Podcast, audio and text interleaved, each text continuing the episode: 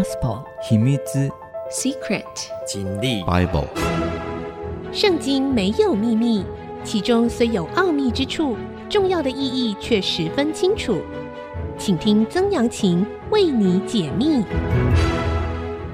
这里是 IC 之音主客广播 FM 九七点五，您所收听的节目是《圣经没有秘密》，我是曾阳晴啊。好的，我们上一次的节目呢，讲到了扫罗，他在这个基利波那里啊，跟苏念这个地方非常靠近，比较靠近北边呢啊，在加利利海这个东南方的这个战场，他非常的恐惧害怕。他觉得这这次的大决战，他一点把握都没有。同样的，本来已经要跟这个菲利士人一同出征，啊，跟亚吉王一同出征的大卫，他的阵营呢，他回到了喜格拉，啊，发现他们的营地被洗劫一空，他们的家属被洗劫一空，财物被洗劫一空。好了，大卫求告耶和华上帝，啊，然后呢，把他们的财产啊。全部都夺回了啊！把亚玛力人杀了个片甲不留。现在呢，我们镜头回到了啊，回到了扫罗这里。非利士人与以色列人征战，以色列人在非利士人面前逃跑，在基利波有被杀扑倒的。基利波就是现在非常重要的战场。啊基利波跟这个苏念他们两边哈，苏念是非利士人扎营的地方啊，两边其实只隔十一公里，大概在约旦河的中段的附近哈。结果呢，以色列人大败啊，非利士人紧追扫罗和他的儿子们，就杀了扫罗的儿子约拿单、亚比拿达、麦基舒雅，派势甚大，扫罗被弓箭手追上。射伤甚重，就吩咐拿他兵器的人说：“你拔出刀来，将我刺死，免得那些未受割礼的人来刺我凌辱我。”扫罗为什么要叫旁边他的等于算是侍卫长，帮他在旁边做这个护卫的人拿出刀来把我杀了？因为在那个时代，他们认为。被敌人俘虏，被敌人羞辱，那那不是一件光彩的事情，所以他们宁可啊自杀，或者是让身边的啊这些护卫长把他给杀掉啊，他们宁可这样子，他们觉得这是一个呃基本的啊荣耀啊这个军人啊，但那拿兵器的人甚惧怕，不肯刺他，扫罗就自己伏在刀上死了，所以最后扫罗他是。自杀的，拿兵器的人见扫罗已死，他也伏在刀上死了。那些那个旁边服侍他的那个侍卫长自己也死了。这样，扫罗和他的三个儿子与拿他兵器的人以及跟随他的人都一同阵亡。住平原那边并约旦河西的以色列人见以色列军兵逃跑，扫罗和他儿子都死了。也就弃城逃跑，非利士人便来住在其间。好，其实他们现在的战场就在约旦河的西岸。那这个非利士人发现，哇，这个本来在这个地方散居的以色列人都逃跑了，那他们呢就大大方方的就住了进来。所以会发现非利士人的占据的地方就越来越大了。次日，菲利士人来剥那被杀之人的衣服。看见扫罗和他三个儿子扑倒在基利波山，就割下他们的首级，剥了他们的军装，打发人到非利士地的四境，报信与他们庙里的偶像和众民，又将扫罗的军装放在雅斯他录庙里，将他的尸身钉在博山的城墙上。好，那。为什么要去报告他们庙里的偶像？就就把的我们知道，菲利士有五大城市嘛，就跑去跟他们的五大城市啊，他们这个呃庙里面拜的这些神明偶像报告这个好消息。因为在那个时代，他们认为战争的胜败其实就是他们所拜的神的胜败啊，他们认为灵界先赢了啊，他们这个现实的战争啊，也就决定于一切这样子哈。好了，又把扫罗的军装把它放在亚斯亚斯他路，我们知道他就是管这个丰盛啊生产的女神呐啊，把他的尸身呢就钉在伯山的城墙，伯呢就是家的意思，bet 啊，shan bet 啊，shan bet 呢这个位置更加的靠近约旦河啊，更加靠近约旦河，它的位置基本上在呃基利波，他们现在战场。啊，横移往东横移，靠近约旦河畔这样子的一个城城市啊，他把它钉在城墙上。基列雅比的居民听见非利士人向扫罗所行的事，他们中间所有的勇士就起身走了一夜，将扫罗和他儿子的尸身从伯山的城墙上取下来，送到雅比那里，用火烧了。将他们的骸骨葬在雅比的垂丝柳树下，就禁食七日。这里讲到了，以色列人还是有人不忍心呐、啊。基列雅比在哪里呢？就是在伯山跨过啊，跨过这个这个约旦河以后往南走啊。所以其实这个基列雅比呢，它是在约旦河东啊，带领以色列人。进到啊，进到这个迦南地的时候，有两个半支派的人，他们选择留在约旦河东。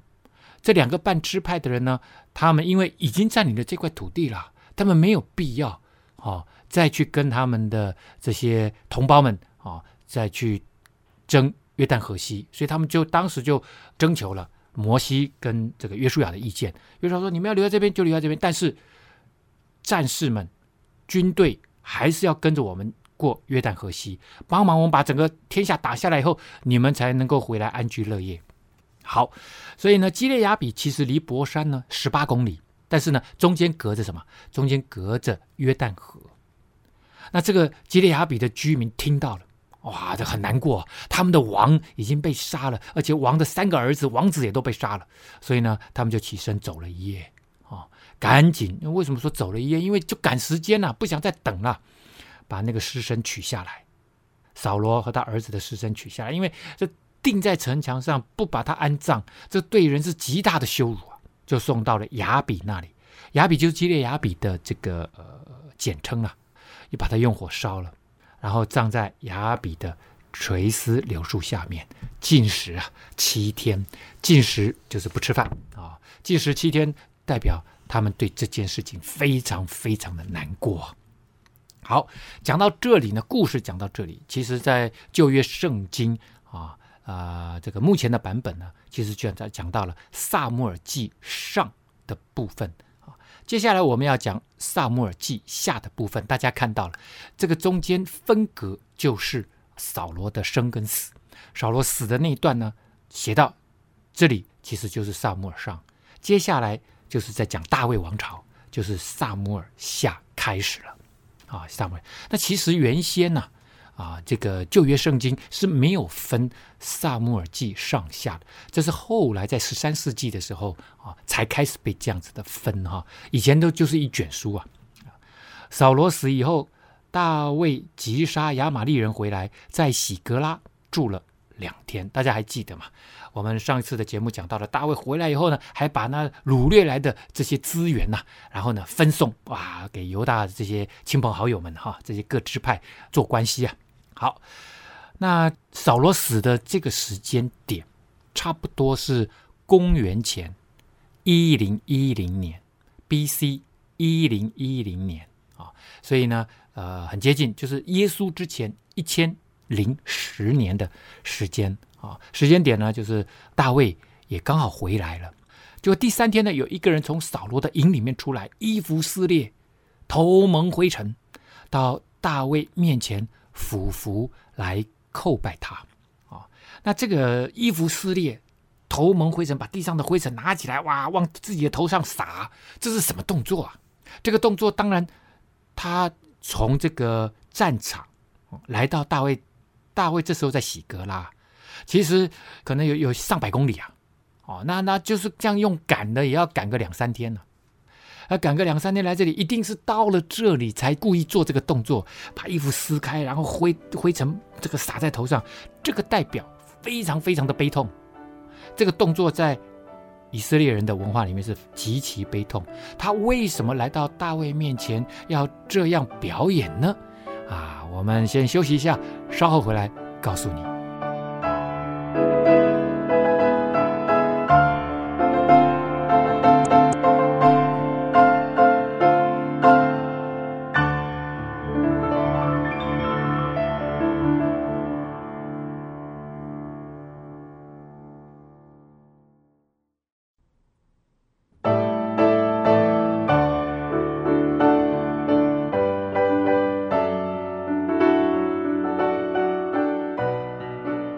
欢迎您回到《圣经没有秘密》，我是曾阳晴啊。好的，之前讲到了这个扫罗哈死了啊，跟他三个儿子也都死了，死在战场上，被非利士人的军队所杀啊。然后大卫呢，呃，击杀了亚玛力人回来，在喜格拉住了两天。到了第三天呢，哎，有一个人来报信，所以我其实我们这样子一算，大卫在。去追杀这个亚玛力人，把他的财物夺回来的那个时间点，其实扫罗也正在进行他的最后大决战。啊，好了，那第三天有一个人来啦，啊，披这个衣服撕裂，头上蒙灰啊。大卫就问他说：“你从哪里来？”他说：“我从以色列的营里逃来的。”大卫又问他说：“事情怎样？请你告诉我。”这个人就回答说。百姓从镇上逃跑，有许多人扑倒死亡。扫罗和他儿子约拿单也死了。大卫问报信的少年人说：“你怎么知道扫罗的他儿子和他儿子约拿单死了呢？”报信的少年人就说了：“我偶然到基利波山，看见扫罗伏在自己的枪上，有战车马兵紧紧地追他。他回头看见我，就呼叫我。我说：我在这里。”他问我说：“你是什么人？”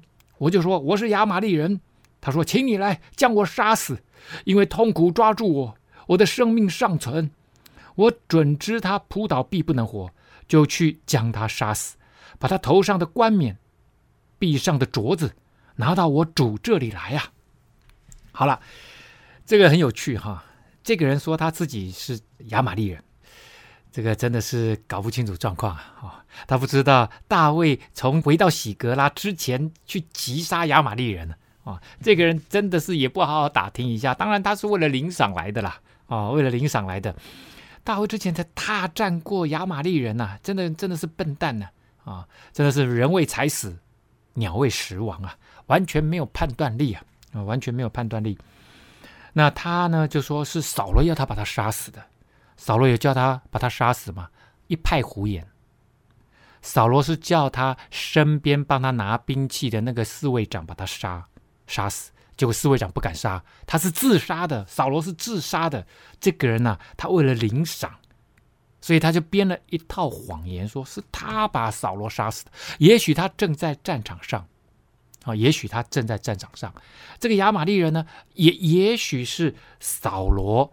他们镇里面的佣兵啊，也很难讲啊，啊，所以他看到扫罗死了，赶紧就把扫罗的什么这个镯子跟他头上的冠冕给他抢下来啊，这个反正兵荒马乱，谁也搞不清楚状况。抢了以后呢，就落跑了啊，就一路就往南，知道这个兵败如山倒了，已经没有搞头了，就一路往南呢，就找到了大卫这里，想要来领赏啊，所以他是一派胡言呐、啊，结果呢？大卫一样哦，对，我们再讲一下哈，臂上的镯子哈，这个应该不是我们今天所谓的那种装饰品手镯啊，这是一个臂环，可能是主要是放在上臂的臂环啊，这个是当时的勇气的一个这个勇士啊，军人的一个是也是装饰品啊啊，但是跟那种比较女性化的装饰品是不一样的。大卫呢，这时候撕裂衣服啊，跟随他的人也是如此，大家都啪就把衣服撕碎了。啊！而且悲哀哭嚎，进食到晚上，一直到晚上都不吃饭，是因为扫罗和他儿子约拿单，并耶和华的名以色列家的人倒在刀下。大卫为他们以色列人跟非利士人征战失败了，他难过，更重要的是，一个这个扫罗是第一位君王，以色列的第一位君王，被神拣选、高摩、使用的第一位君王，就这样死了。而且扫罗的家里面的三个儿子也都一起陪葬。大卫非常难过。可是按照我们一般人来思考这个问题。他会应该说好赏，按照我们世俗一般的看法，应该对这个来报信的亚玛力人说：“太好了，你报个这个好消息，把我的死对头给干掉了。”应该是要给他重重有赏才对啊。那这个亚玛力人其实他也是用一般人的想法，认为他应该被重重的这个封赏才对呀。可是呢，大卫这个人就是非常奇妙。这也就是圣经借着历史故事，说明背后神才是那位掌管历史的神。神他影响人类历史的进程，而中间有一些人愿意顺着上帝的心意、神的教导、神的律法来行事的这些人，都被上帝大大的使用。而大卫就是其中一个。大卫之前，大家还记得两次他放走了扫罗，扫罗追杀他。扫罗在这个呃山洞里面，在那边上大号啊，结果被呃这个大卫逮个正着啊。大卫只割下了他衣袍的一个角，然后呢放了他，没有杀他。后来又一次扫罗来追杀他，带着三千个士兵，结果整个这个军营的人全部都睡死了。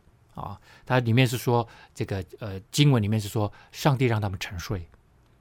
大卫跟他的这个呃身边的这个士兵摸到了他们阵营里面去啊，然后这个拿了他的水瓶，拿了他的枪啊，然后大大的说：“呃，你你们看看这个我手上拿的是什么东西啊？你们怎么都没有好好的看看好你们的君王啊？”扫罗又再一次放过扫罗，他为什么要放掉扫罗？大卫王他有一个。不一样的想法，就是扫罗是被上帝高抹的。我之前说过，啊，圣殿里面的啊，这个所有的器皿必须被上帝高抹。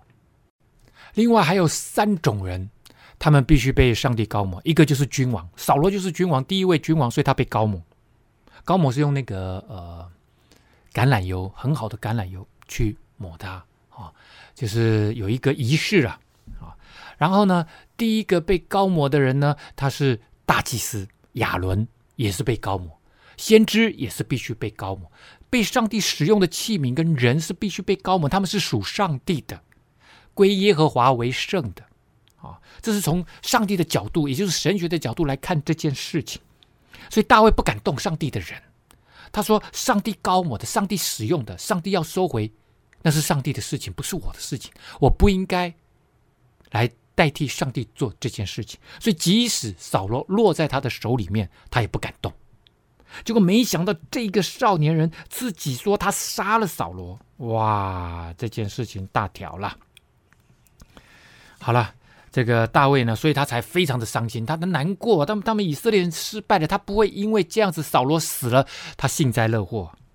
大卫问报信的少年人说：“你是哪里人？”结果呢，他就说他是亚玛力人。啊，他是亚玛力客人的儿子。他再问一次：“你确定你是亚玛力人？”他说：“我是亚玛力客人的儿子。”这个客人啊，其实他原先的意思是居住在以色列人中间，他们的信仰也皈依了上帝的那些外国人，所以他们等于算是改宗了，变成犹太教徒，相信上帝的人，所以他们也住在以色列，以色列人也就。这个接纳他们，哦，这个不是客人，这个应该算是移民的啦，啊，而且呢，文化上、信仰上完全融合的这些人，啊，那我是亚玛力克人的儿子，大卫就说：“你伸手杀害耶和华的受膏者，怎么能不畏惧呢？”大卫就叫了一个少年人人来说：“你去把他给杀了。”大卫对他说：“你流人血的罪归到你自己的头上。”因为你亲口做见证说，我杀了耶和华的受膏者，然后身边那个少年人拿起刀来，啪就把他给杀了。这个人真的是自讨苦吃啊，想要来讨这个讨拍、讨赏，结果呢，却把自己的命给卖掉了。这时候大卫就做了一首哀悼的诗啊，叫做哀歌啊，哀悼扫罗和他的儿子约拿单。大家还记得吗？约拿单是他最好的朋友。这个圣经里面有非常多像这样子的美好的友情。大卫跟约拿单是最让人羡慕的那种惺惺相惜，男人惺惺相惜的这样子的友情啊，啊，且吩咐将这个歌教导犹大人。这个歌的名字叫做弓歌，弓那个那弓箭的弓啊，写在亚萨尔书上啊。亚萨尔是当时古代的这个呃史书啊，那究竟这个歌的内容是什么呢？我们休息一下，稍后回来。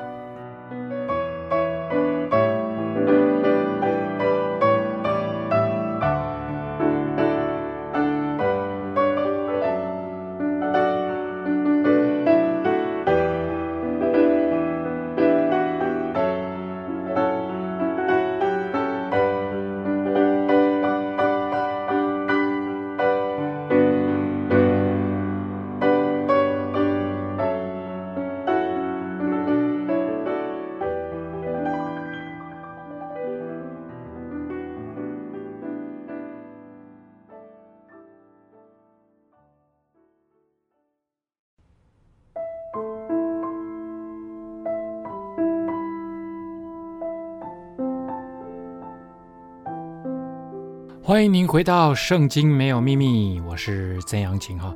好的，我们讲到了扫罗死了，第一位君王，以色列第一位君王扫罗死了，大卫呢哀悼他，更重要的还是要哀悼他的好朋友约拿单，做了一首诗啊，叫做《宫歌》。歌中是这样子说的：以色列啊，你尊荣者在山上被杀。大英雄何竟死亡？不要在加特报告，不要在亚实基伦街上传扬，免得非利士的女子欢乐，免得未受割礼之人的女子惊夸。这边讲到了扫罗在基利波山上被杀了嘛？大英雄何竟死亡？你怎么死的这么惨呢？他说：不要在加特，不要在亚实基伦报告啊。那亚实基伦是菲利士人的。城市离以色列最远的地方，然后呢，加特是离他们最近的地方，所以这个五大城市啊，他意思是说，从加特到亚斯基伦，你们都不要在那个地方宣扬这个消息，免得这些菲利士人的女人太快乐了，他们惊夸这件事情。基利波山呐、愿你那里没有雨露，愿你田地无土产可做供物，因为英雄的盾牌在那里被污丢弃。扫罗的盾牌仿佛未曾抹油啊！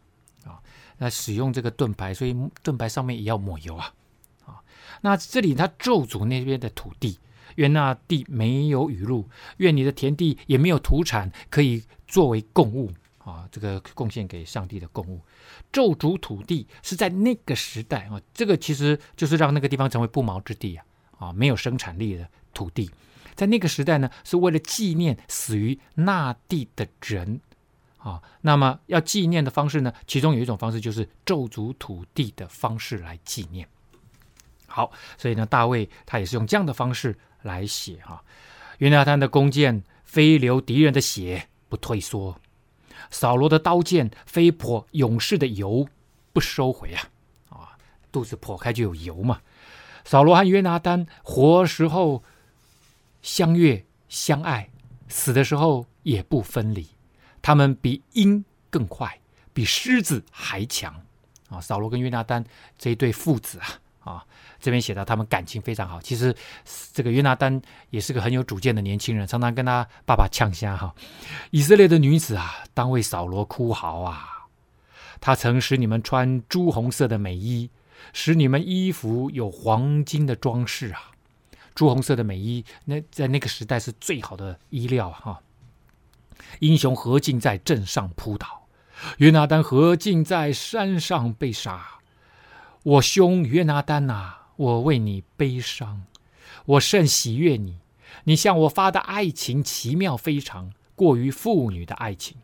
英雄何进扑倒，占据，何尽灭没啊！这里呃，有些人哈，他是故意这样去解释，他说：“你看看。”大卫也是个同性恋，他跟约拿单，他说：“你向我发的爱情奇妙非常，过于妇女的爱情。” No，绝对不是哈。在那个时代，他们认为男人跟男人之间的这种呃友谊之爱是更为美好的，甚至胜过了男女之间的爱情啊。他们觉得这是非常非常珍贵啊，最高尚的友谊啊啊，绝对不是呃，现在有些人故意扭曲说他是同性恋，那不是哈，他绝对不是。好的。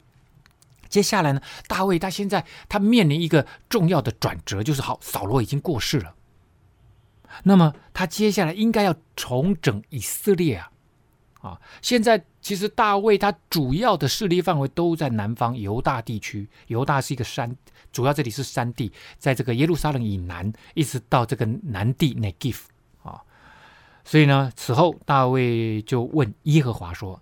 大家还记得之前我说过，当他不知道该如何是好的时候，喜格拉事件，他求问耶和华。这里他又求问耶和华，所以这个叫做求问的祷告，向上帝说话就是祷告。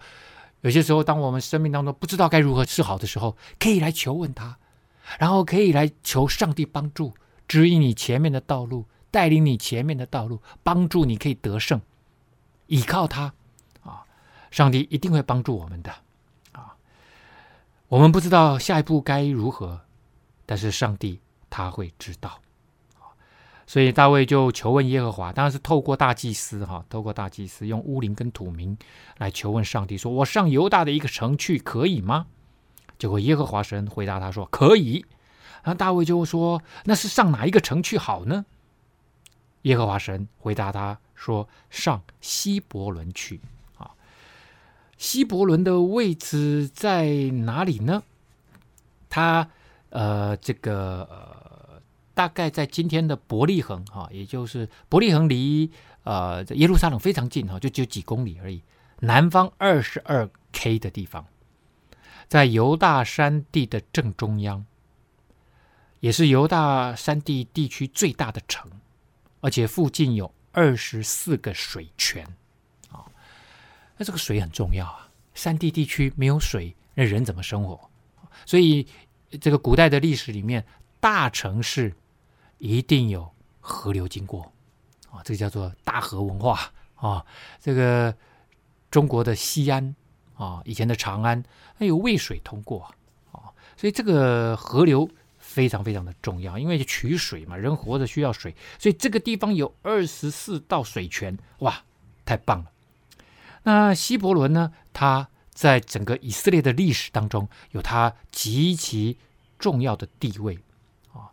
那第一个呢，他是亚伯拉罕在这个地方献祭给上帝啊，他在这个地方筑坛献祭给上帝。那亚伯拉罕是他们的这个以色列人的啊族长啊，就是他们认为这个是他们以色列的真正的这个国家民族的开始啊。啊，所以他在这个地方足坛很重要，而且呢，以色列的三大族长亚伯拉罕、以撒、雅各三个人都葬在此地，重不重要？重要啊！而且更重要的是，大卫跟当地的长老关系良好啊，关系良好，而且呢，希伯伦是一个军事要塞啊，被整个山地围绕啊，它有。非常重要的战略地位，希伯伦，而且这个城市的名字也很重要。它怎么重要呢？希伯伦的意思在希伯来文里面叫做联合。哇，我在这里是准备要联合什么？让所有的犹大支派都能够联合起来。这个这个大家统一联合起来，同心合一起来，而且未来也要联合什么？联合北边的还有很多人是属于这个呃扫罗那个势力范围的，他们还没有认定大卫是他们的王啊。但是大卫跟这个犹大地区他已经经营很久了哦，跟这个犹大支派关系非常好。显然大卫很想要进一步，也能够跟扫罗的势力范围的这样子的支派的人也能够联合啊。所以这个希伯伦这个点实在是太棒了。于是大卫和他的两个妻子，就是耶斯列人亚希暖，一个是做过加密人拿巴妻子的亚比该 （Abigail），大家还记得哈？拿巴拒绝大卫啊，这个在他剃羊毛的时候来跟他要一点礼物啊，啊啊，他把他这个酸言酸语把他们这个踢出去啊，结果呢啊，后来啊拿巴吓死了啊，知道大卫要找他算账啊，亚比该后来就啊这个嫁给了。大卫哈，大卫也将跟随他的人和他们个人的眷属一同带上去，住在希伯伦的城邑中啊。他们就整个就搬上去了，从喜格拉就搬到希伯伦去了，往北搬了。犹大人来到希伯伦，在那里膏大卫做犹大家的王。所以在这几年内哈，在被扫罗追杀的这几年内，其实大卫在这个地方已经。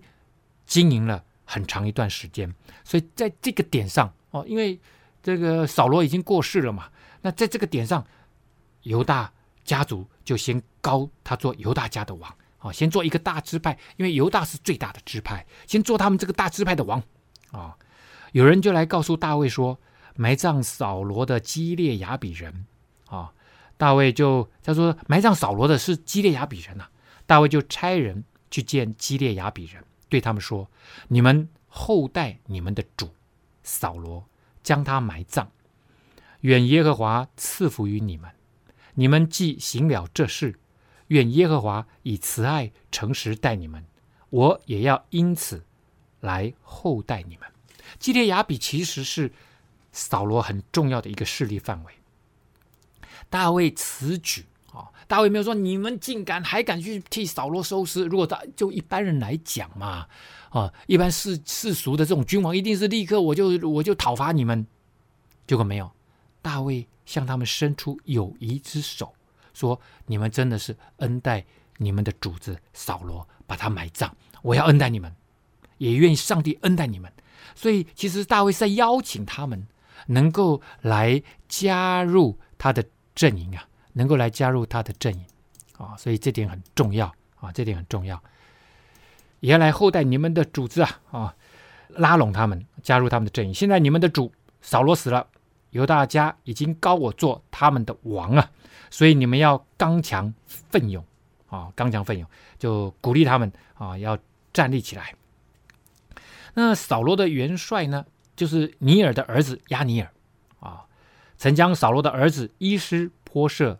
带过河，到马哈念，立他作王，治理基列、亚书利、耶斯列、以法莲、便雅悯和以色列众人。这讲的是犹大支派的其他的这些支派啊。那呃，讲说那他们现在究竟到底如何呢？其实就是由扫罗的元帅的尼尔的儿子亚尼尔啊，亚尼尔现在变成北方各个支派最有权力的人。他等于带着伊施波设，重新在北方啊，能够这个呃建立他们的政权。究竟这个政权怎么发展？我们休息一下，稍后回来。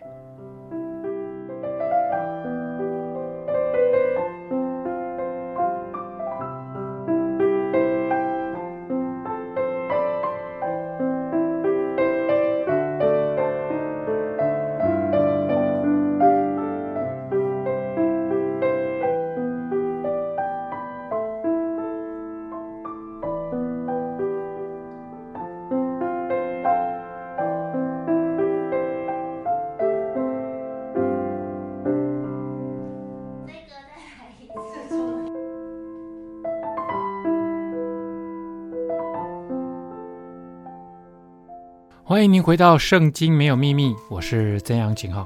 好，之前我们讲到了哈，扫罗死了，然后他的继任者其实是由亚尼尔这位军队的呃元帅呢，军事强人呐、他就带着扫罗的儿子伊施波设带过河，带过约旦河，到了马哈念啊，约旦河的中段啊，这个东岸啊，马哈念这个地方哈，然后呢就立他做王。扫罗的儿子伊施波设登基的时候年四十岁，做以色列王二年，唯独犹大家归从大卫。所以这个时候，以色列是分成两部分，北边呢就是伊施波设在这个管理，南边呢就是大卫王。大卫在希伯伦做犹大家的王，共七年零六个月。那你想，哎，这个好像对不太上哈。大卫在希伯伦做王，因为都是扫罗死以后的事情嘛，七年半。可是呢，伊施波设在北方在做君王的时候只有两年，那中间差了五年半是怎么回事呢？其实这五年半就是亚尼尔。他的军事强人，他是个勇武者啦，他还不愿意立伊施波设做王，所以那五年半其实是他在执政的。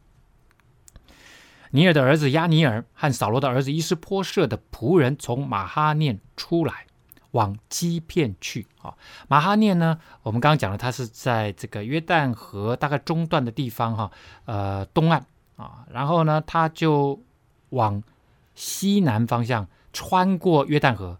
啊，走了大概差不多六十公里啊，来到了便雅悯的基遍啊。这里呢，其实是扫罗的原本的家乡大本营，属于便雅悯支派啊。大家还记得扫罗他是便雅悯，便雅悯支派是最小的支派哈。他们就到了基遍这里来啊。那这个还是属于这个扫罗的北方的啊这样子的呃一个呃势力范围啊势力范围。那你想？对大卫现在来讲，让南北能够完全都在他的治理之下，这是他当务之急呀！啊，所以呢，当这个亚尼尔从北方下来的时候，哎，这个呃大卫他的呃元帅约押，约押是洗鲁雅的儿子，约押和大卫的仆人也出来，他们就在基遍相遇了，在基遍的池旁与他们相遇，一般坐在池。这边一般坐在池那边啊，那基遍呢，它其实有两套供水系统，一套供水系统呢是有三十五尺深，大概十公尺深的这样子的一个深泉井，另外一套呢就是有隧道通向泉水，所以在这个考古里面呢，有发现印有基片成名的两瓶葡萄酒。啊的葡萄酒的酒。瓶的柄啊，上面印有什么基变，所以呢，哎，基变这个地方一定盛产葡萄酒，而且呢，他们出这个出口葡萄酒，卖葡萄酒啊。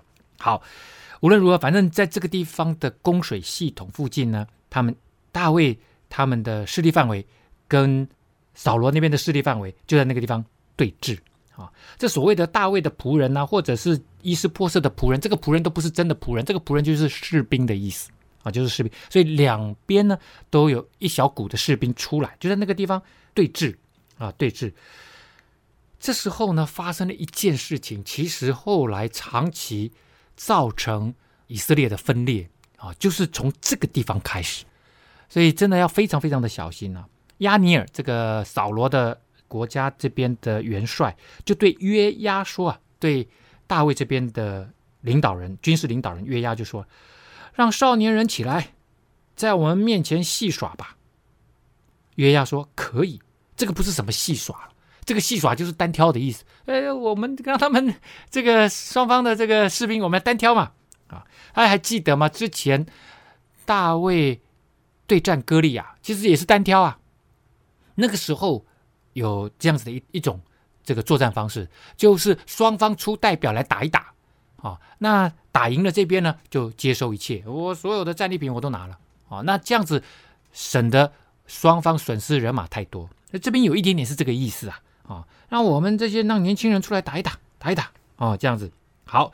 结果约押呢，这个时候也就随随便便回答说：“那可以啊，要打来打。”这些都是军人呐、血气方刚，当兵的一定都是二二十几岁、二十啷当岁就来当兵呢，就按着定数起来啊，两边各出多少人？各出十二个人，属扫罗儿子伊施波设的便雅悯人就出来十二个人，大卫的仆人呢也过去了十二名，彼此就揪住头，用刀就互相短兵相接，肉搏啊，用那个匕首就互相刺来刺去，结果呢，十二对十二一同扑倒，二十四个人全死了，所以那个地方叫做西利贾哈素林。就在基遍这个地方，西利贾哈素林是什么意思呢？希伯来文的意思就是锋刃之野，锋刃的原野。在这里，大家用那个刀互相刺来刺去，所以二十四个年轻人通通都死了。那日的战事凶猛啊！亚尼尔和以色列人败在大卫的仆人面前，在那里有洗鲁雅的三个儿子约押、亚比筛、亚撒黑。亚撒黑脚快如野鹿一般，亚撒黑就追赶亚尼尔，直追赶他不偏左右。那亚尼尔这边失败了，失败了，他们就相互就追来追去，要要杀更多人呢、那这个约押的弟弟亚撒黑呢，就跑得很快，就对着这个亚尼尔就追他。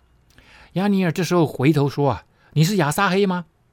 结果亚撒黑回答说：“是啊。”亚尼尔对他说：“你或转向左，或转向右，你随便抓住一个少年人，剥去他的战衣啊！我我就你随便抓一个人，就当你的俘虏，你你怎么对他都行。”亚撒黑却不肯转开，也不追赶其他的人，就一直对着亚尼尔。哇，亚尼尔真的火大了。